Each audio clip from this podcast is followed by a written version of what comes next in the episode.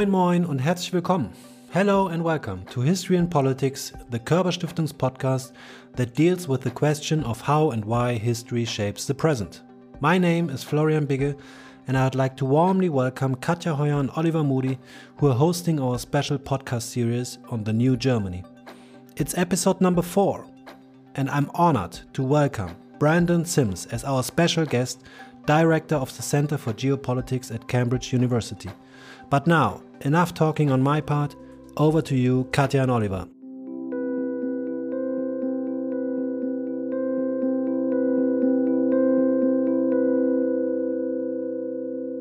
Strategic thinking is something that does not come naturally to younger German foreign policy makers. In fact, it is completely alien to us. For three decades, we have been cocooned away from the harsh world of power politics. The exceptional world that we grew up in was our normal. The ideas that developed out of 1989 were our convictions. Now that geopolitics, and specifically geopolitical power politics, is back, we are lost. We have intellectually and practically disarmed. As we never had to train our strategic muscle, it atrophied. Power politics is at odds with our understanding of how the world works. We don't have our brains wired in this way, we don't speak the language, and are thus utterly unprepared to face opponents with different interests who are increasingly vocal in questioning what we thought was ultimately the only system. How did this happen? Those are the words of Ulrike Franke, a German foreign and defense policy analyst at the European Council of Foreign Relations, in an essay published on the War on the Rocks blog a couple of years ago.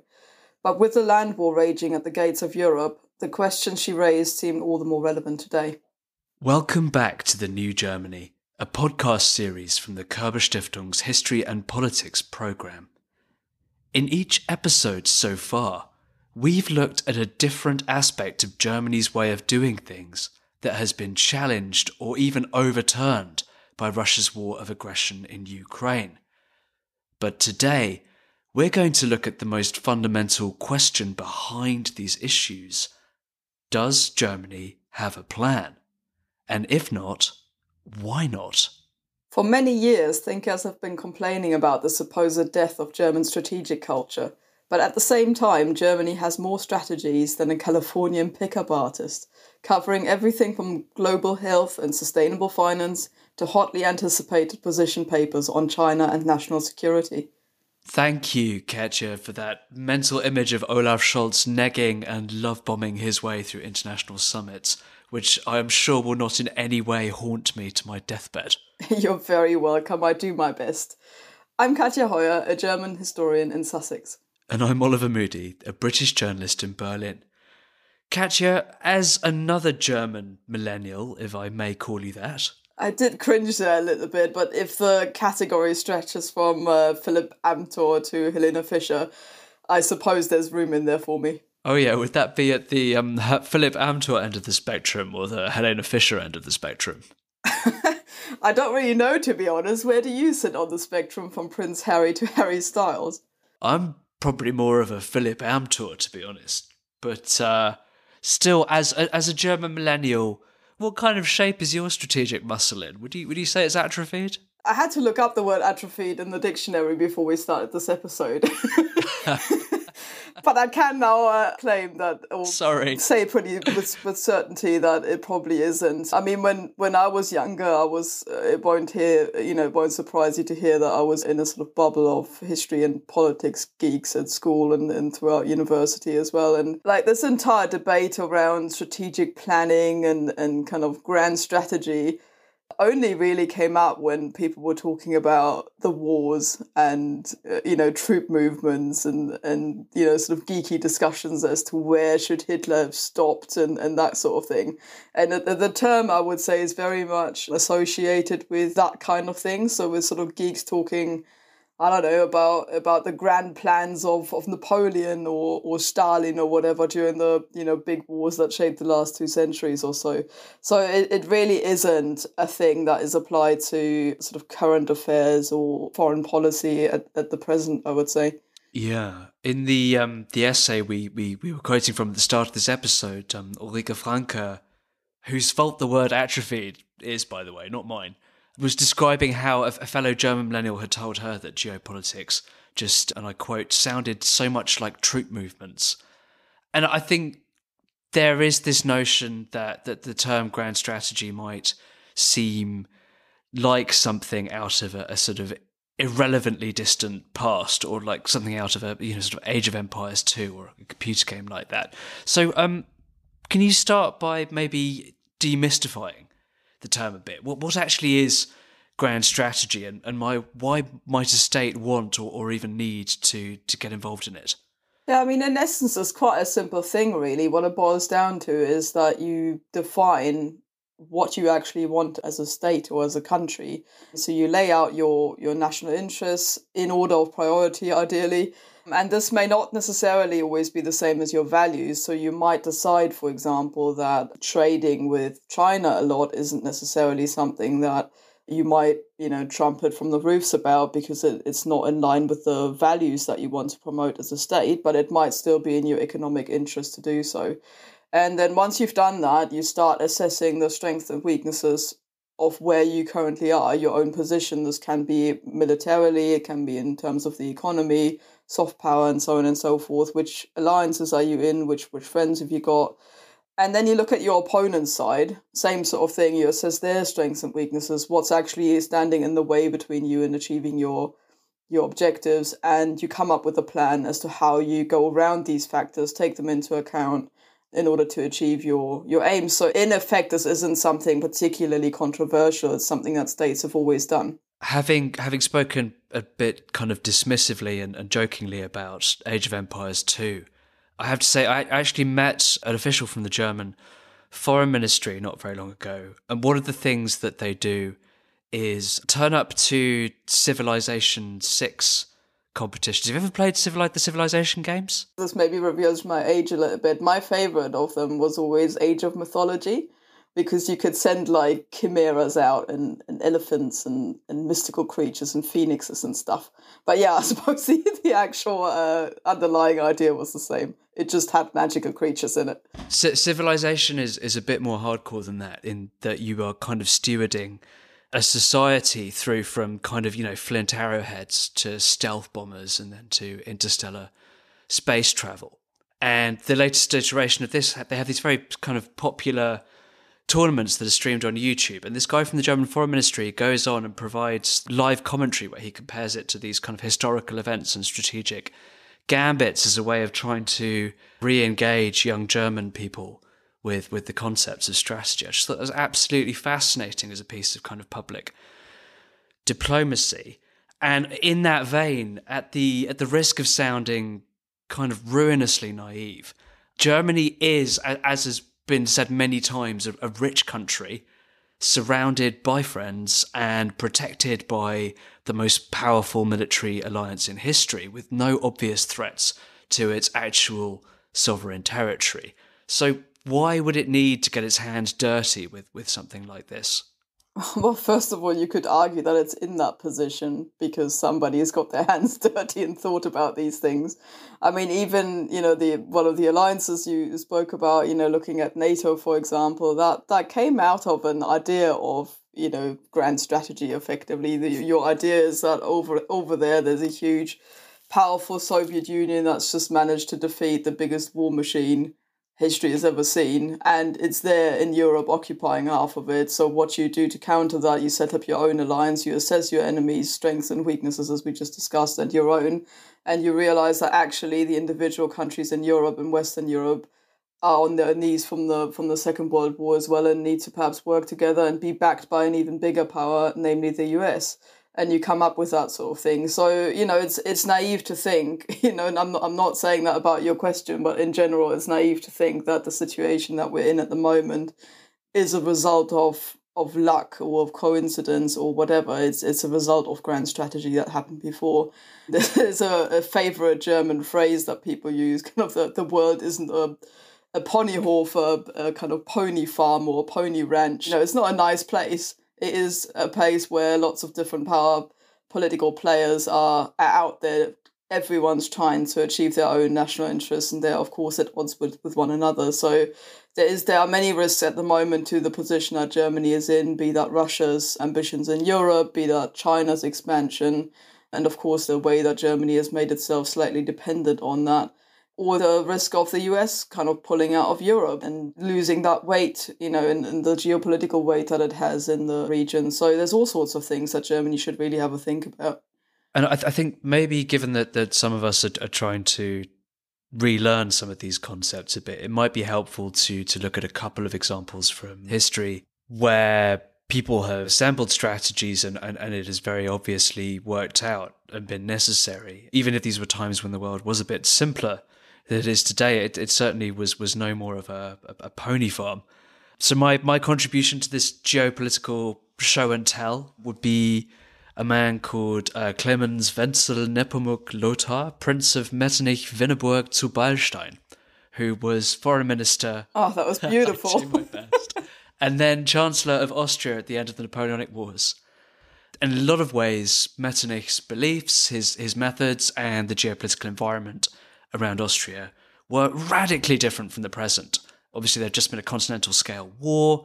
He was very much a, a monarchical conservative and able to, to crush his domestic opponents through all sorts of tools at his disposal that are sadly unavailable to Olaf Scholz today, such as censorship, shooting protesters, and declaring war on Naples.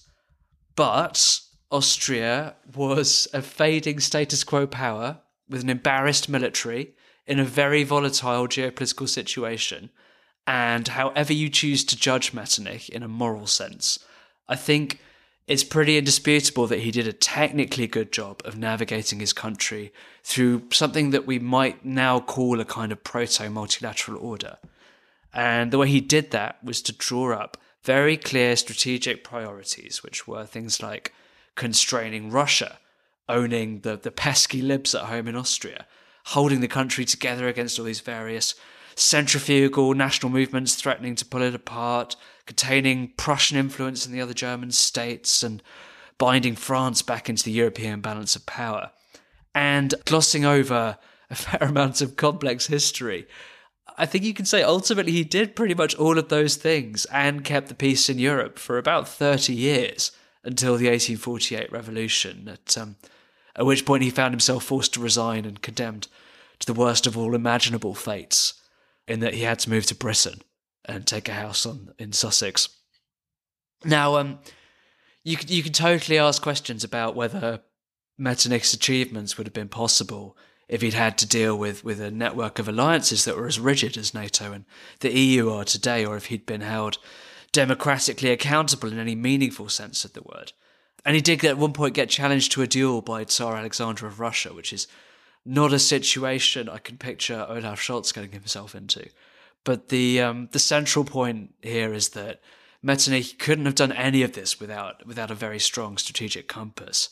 So, which German-speaking strategist have you chosen, Katja? I thought you'd never ask. Otto von Bismarck. You astound me. Uh, I like to stay reliably uh, predictable.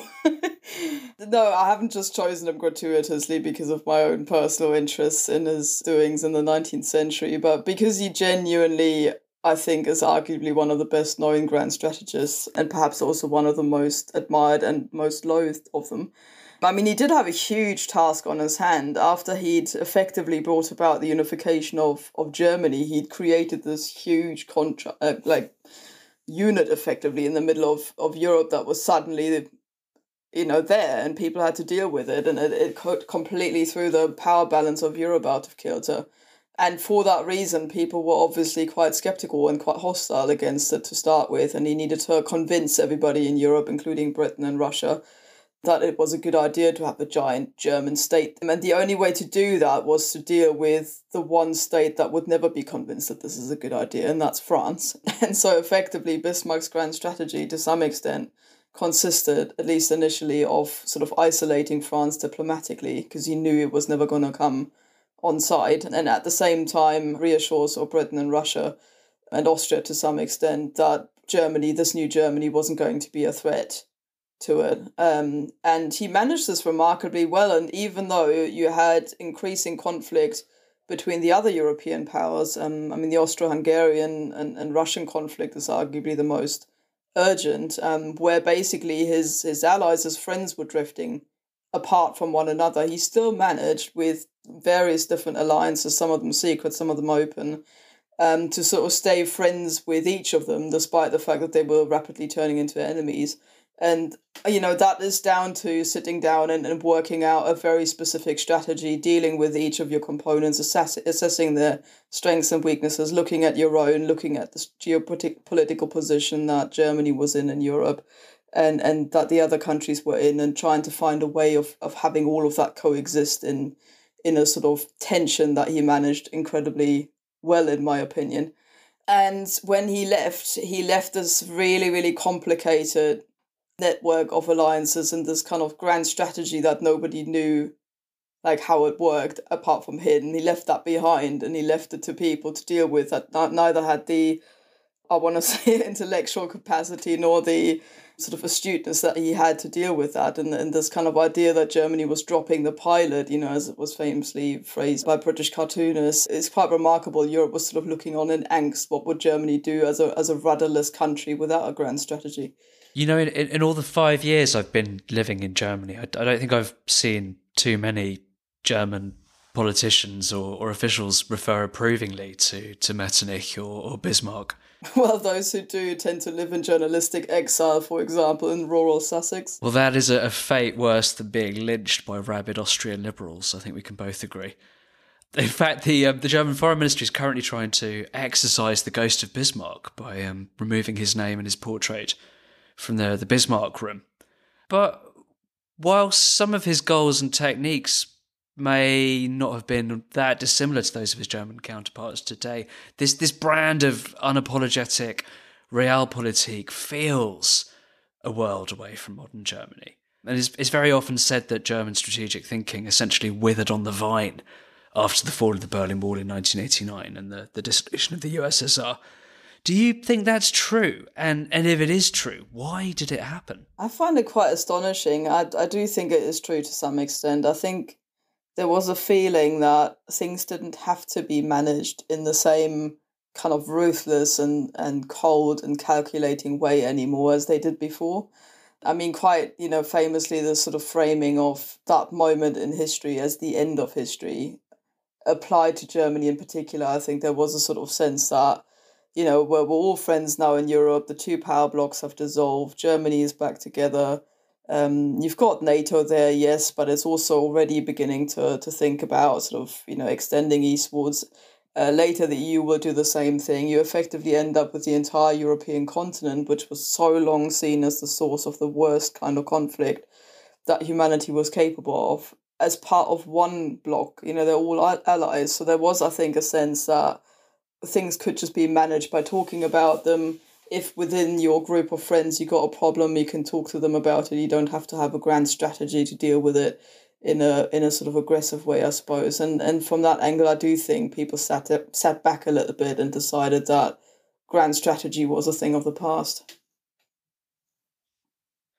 Yeah, so as a foreigner living in Germany, the, the thing that stands out most to me is that, that that first principle of grand strategy you were talking about earlier, this this definition and prioritization of your national interests, doesn't really happen in the public sphere. It, it's it's it's very hard for German chancellors to come out and say this is what we think would be good for Germany on the international stage for for reasons that are kind of historically quite understandable. Instead, they tend to they tend to blur those national interests with with with with Europe, so it'll kind of leave them implicit. But I, I do think that gets in the way of of having a kind of open, strategic culture. Um, it's also worth mentioning that there is a there's a school of thought to which I, I do not necessarily subscribe, but which is certainly there, especially in the kind of Anglo American world. That that that modern Germany does in fact have a grand strategy. It's just not one you'd recognize from the American or the British model because it's not really there to maximize Germany's geopolitical power so much as its geoeconomic power. So it consists of things like a very kind of dominant form of imposition of a, a German friendly framework within Europe, while at the same time being very conflict averse outside Europe and, and pursuing this kind of almost quasi Bismarckian Schaukel this this kind of swinging backwards and forwards and equidistance between the East and the West. I'd be interested to hear what you think about that take.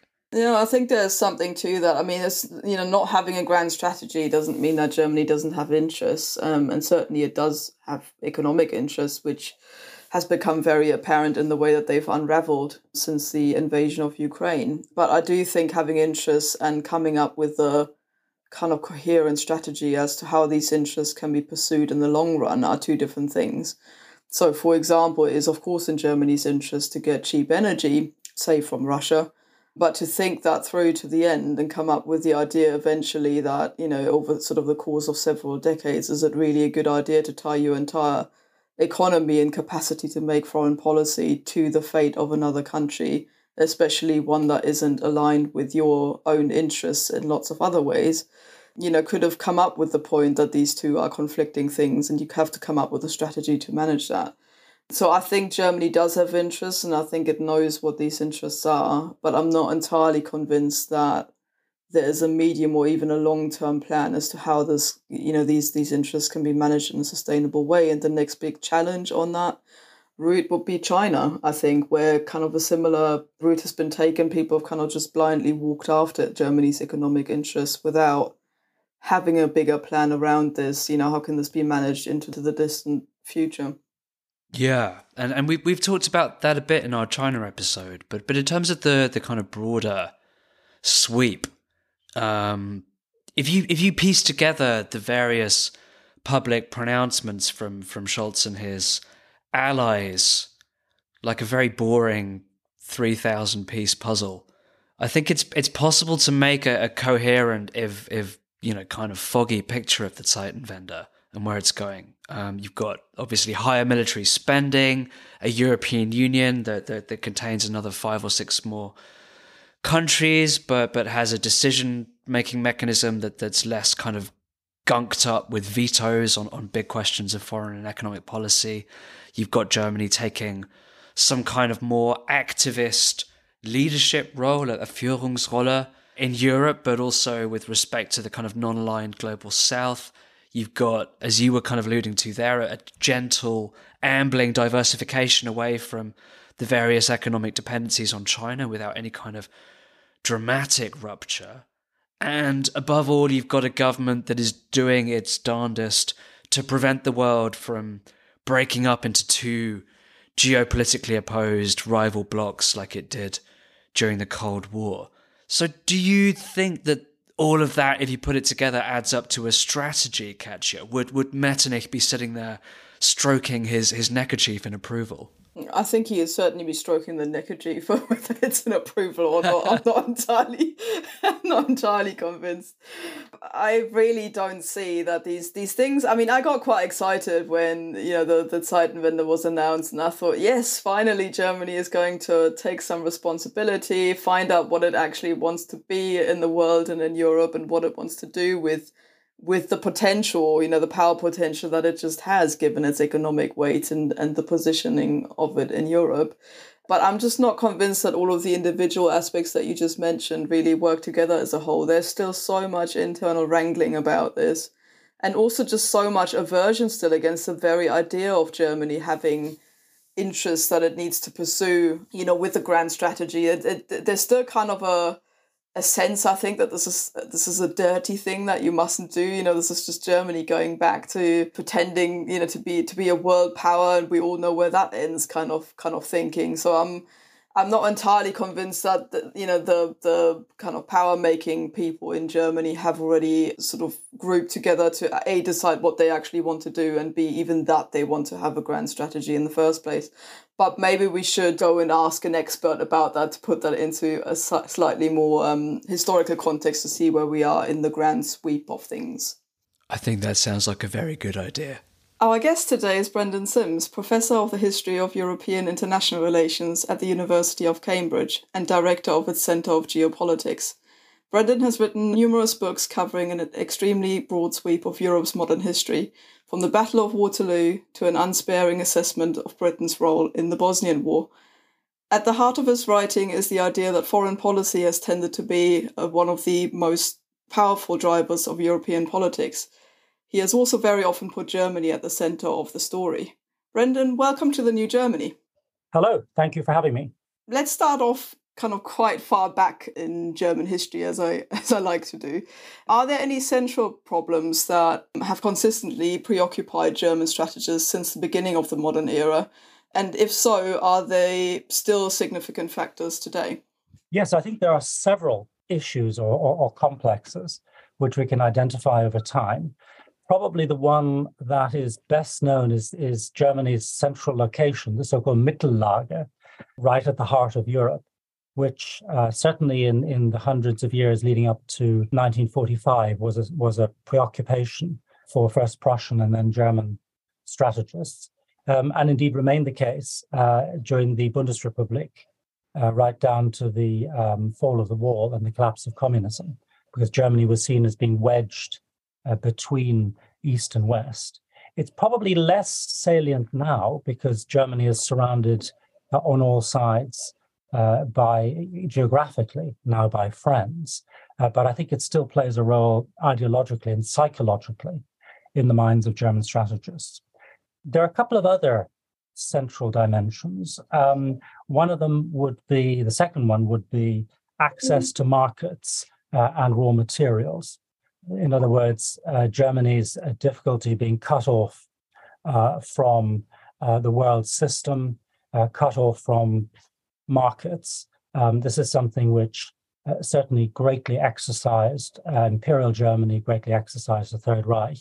And you can also see today uh, with the question of security of supply chains, the question of, of um, access routes and all of that is still there. Uh, and then thirdly, there will be the question of demography. Uh, historically, that's been an issue around the big outflow uh, of Germans through through emigration to particularly uh, the British Empire, and most especially, of course, the United States, which was seen as a big strategic problem. And now, more recently, it's a question around immigration and all the challenges that that brings. And the final complex I would identify would be, and it relates to the whole Mittellage question, uh, is this question of, of balancing or oscillating between East and West, the so called Schaukelpolitik or swing politics, associated particularly with the Rapallo Treaty of 1922 between Weimar Germany and the Soviet Union. So it's the sense that Germany isn't quite rooted in either East or West uh, and is somehow wandering or, or, or, hedging between them. So those are really the four areas that I would identify that ma- have mattered over time and to a considerable extent uh, matter today. Since you um, wrote the book on European geopolitics since 1453, I'd like to ask what sort of record do you think the German speaking world had as a, a nursery of grand strategy um, before Germany was, was unified in 1871? And if there are any particular strategic thinkers you would you would pick out as as exemplary or even people we might be able to learn from today? Well, I guess the person who who most people would single out would be Karl von Clausewitz, of course, is one of the great um, uh, thinkers about war and the nature of war and, and the, the central importance of the political in war. And that is, of course, something that is still relevant today. I would also like to identify two other figures, which are perhaps a little more alarming, but I think historically were very successful within their own terms. One would be Frederick the Great, who turned Prussia from, you know, really a congeries uh, or, or, just a group of, of very widely scattered territories in the middle of the 18th century to something much more consolidated and dynamic uh, by the end of the 18th century. And um, Otto von Bismarck, of course, the minister president and then the first chancellor of United Germany, um, as somebody who, who united Germany um, and created a kind of a greater Prussia and very much achieved his own aims. And the reason why I'm, I'm happy to quote both of them, even though they're problematic in many respects, is because uh, they knew where when to stop. This is something that, of course, uh, later, uh, particularly early early 20th century German strategists Uh, this was something they didn't know what to do, didn't know how to do. Uh, both Frederick the Great and Bismarck quit while they were ahead. Uh, they were able to to take their gains to bank them, and I think that's something very important in grand strategy. Um, as somebody who has been accused of being sort of mildly obsessed with Bismarck, um, I'm interested to hear. So you're saying that he sort of knew when to stop and, and he largely achieved his aims. Do you think that if his sort of grand strategy would have been perpetuated further into the into the 20th century, could it have preserved the peace in Europe long term? I, I, I think so. It did require somebody of his ability uh, to conduct it, of course. If the famous glass Glasperlenspiel, the game of, of glass glass balloons, uh, one might say. I'm not sure exactly how it. Um, but this idea of, you know, keeping everything in, in equilibrium, of being one of uh, two in a world of three or one of three in a world of five. And his ability to keep Russia and France apart, which of course the later generation failed to do. Had that been maintained, uh, under his skilled hands. I mean, this may not be the the mm. historiographical consensus now, but I think had had that been maintained, then I think many of the problems uh, would have been avoided. At any rate, I don't think it was specifically his fault um, that that was the, the, the dynamic. It was just the nature of the European uh, state system as a whole um, th- that was particularly precarious uh, and, and violent. So I, I, think, yes, if, if uh, Bismarck had still been there in 1914, which is the counterfactual, then the First World War would, would not have happened uh, in the way that it did. Or if there had been a war, uh, Bismarck most likely would have ensured that Germany would not have been in the predicament it was. It would have had a better alliance system, uh, and Germany would not have been surrounded by enemies in the way that it was. I mean, that may now be a minority view, um, but that's that's what I think. Staying with that that crucial point about um, knowing when to stop, do you think that there are any lessons modern strategists can take from the Third Reich and its downfall beyond the sort of um, cautionary horror that, that informs a lot of German thinking about geopolitics today?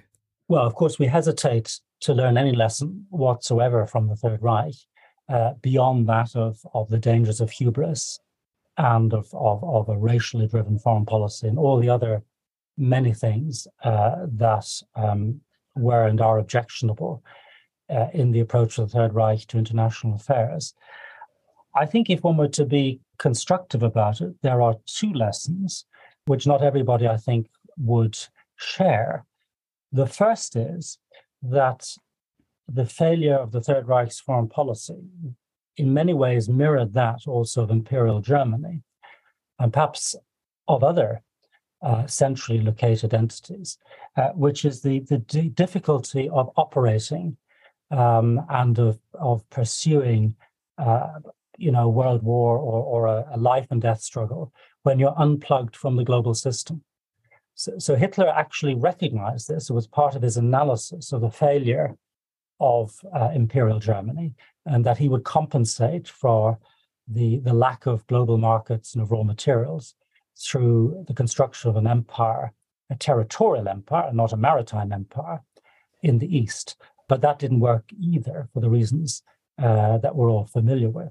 So I think trying to survive uh, when unplugged from the global system is still a very important lesson today. And I think it's one that, in particular, the People's Republic of China, which is looking at this historical experience and trying to learn lessons. It's, it's something that, that they are very concerned about in Beijing. The second lesson relates actually to the first one, um, and again, maybe an unpalatable one, but it, it's really uh, the futility, in my view, of opposing the international Western capitalist and democratic system.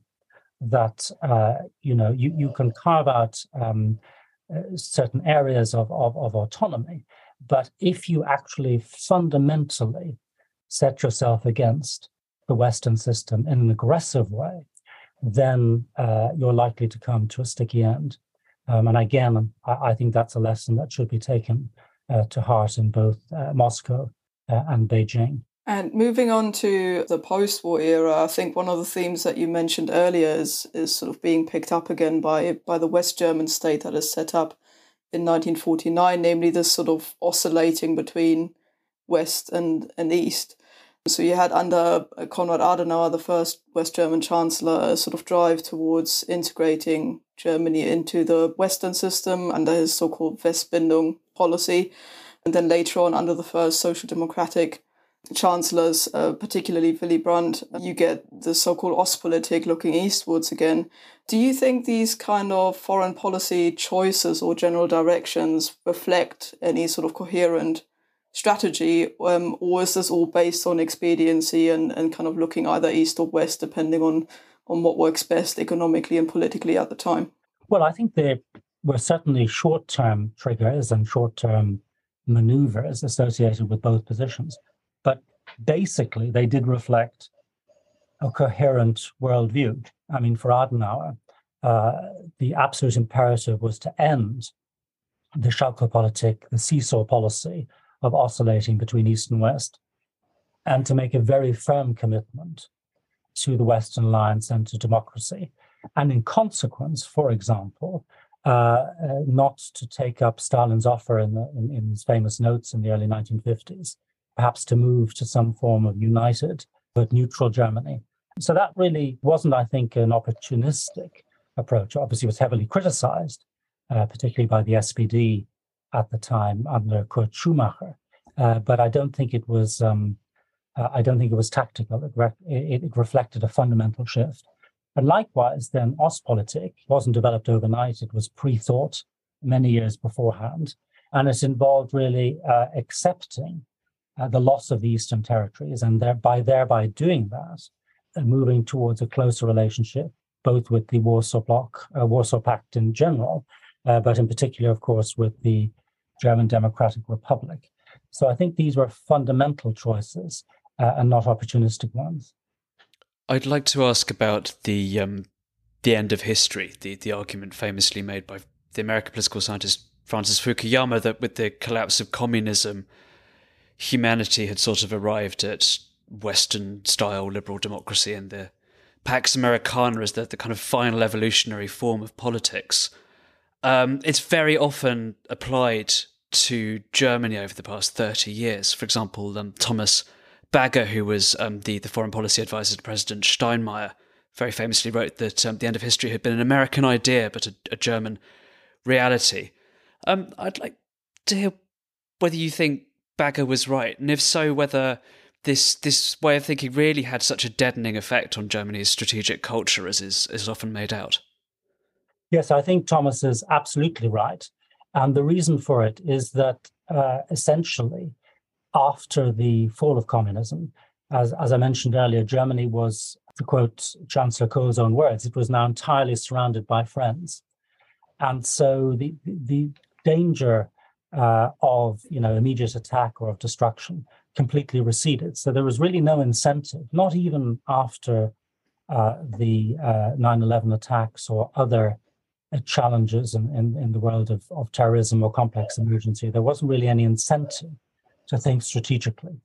And uh, annexation of, of Crimea, the invasion of eastern uh, Ukraine, wasn't really taken as an opportunity to revisit that. So, yes, I think Germany's strategic thinking, its strategic capacity, even, even much of its military capacity, if you think particularly of the decline of its armored formations over the past 15 years. I think all of that rusted post uh, 1989 90. And now there seems to be some sort of rediscovery of strategic thinking. At least there are now different parts of the government that are beginning to kind of try and devise new uh, grand strategy in the wake of uh, the uh, invasion of Ukraine. Um, there seem to be different power centers trying to do that. So you've got the Chancellery, for example, sort of jostling with the Foreign Office, uh, therefore uh, kind of primacy as to who gets to decide the, the direction of foreign policy. I think it's particularly pertinent at the moment. Um, so as we're recording this um, episode, the national security strategy is is being devised, and it may well have been released by the time that this episode comes out. There's also a new China strategy in the making, which may not be out yet when this episode comes out.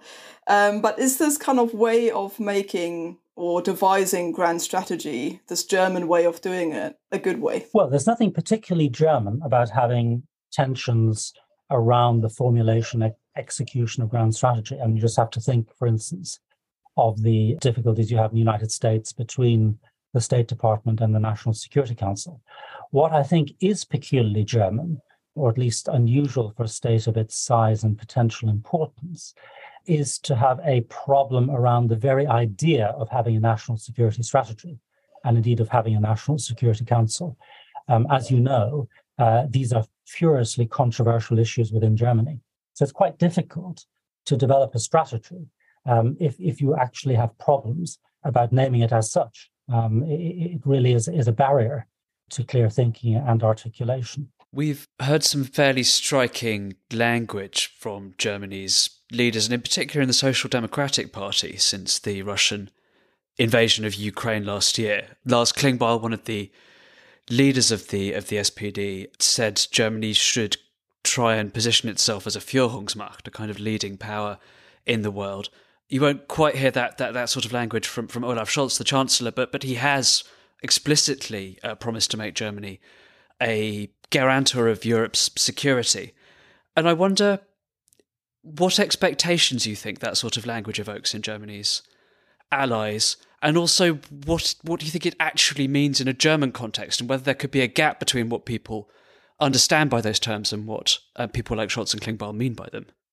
Well, it's certainly rhetorically a new departure. If you think back to the kind of language that you had 10 years ago, where people were talking about Germany as, as a reluctant hegemon, uh, that's Willie Paterson's term, which, which uh, has been widely used. With people like Maull talking about Germany as a Friedensmacht, a peace power. So, so for there now to be talk of a Führungsmacht, the leading power, that that is a major shift uh, in language. I don't actually think in practice the shift has been or will be as great as that. Obviously, there are big changes in terms of, you know, for instance, the supply of weapons to Ukraine. But basically, if Germany were to be a leading power, it could only be that in one of two ways. Uh, the first way would be for Germany to be the kind of Prussia of European integration. In other words, to lead a process of the full political unification of Europe, uh, into which it would then be absorbed.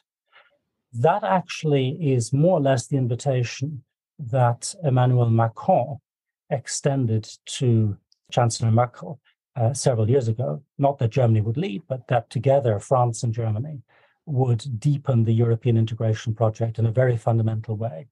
Um, and that offer essentially was ignored. So I don't think we need hold our breath on Germany being the lead power on integrating Europe. The alternative, the second possibility, is that Germany would itself become the leading power as an individual member state and that it would lead an intergovernmental coalition.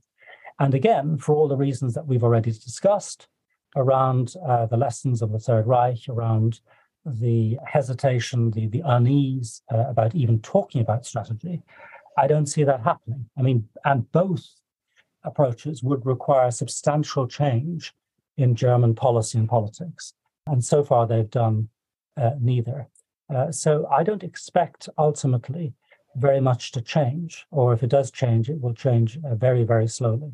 Isn't there an argument for that very, very slow change, the reluctance? Kind of Olaf Scholz has sometimes been praised for the idea that he's very hesitant, very reluctant, very slow to move on things. Um, and, and given the volatility of global affairs at the moment, many people have argued that it's not even feasible to have a national strategic vision. So, are we going to go back to Angela Merkel's approach of, you know, auf Sicht fahren, as she called it, driving by sight? Are we going to miss that in the future? Are we going back to it? Well, I, I think that uh, for the reasons I've, I've, I've given, that the uh, only way that Europe can really uh, advance in this situation is through the deeper integration. And the problem is that that requires vision, and you can only really have vision when you have the right weather and a clear view on the road. Now, Angela Merkel did actually have that uh, for several years before the situation got very complicated with Crimea, the financial crisis, Brexit, and so on. And so, yes, you know, when you have a crisis, you advance from one event to the next and you drive by sight, auf Sicht fahren, as you've said.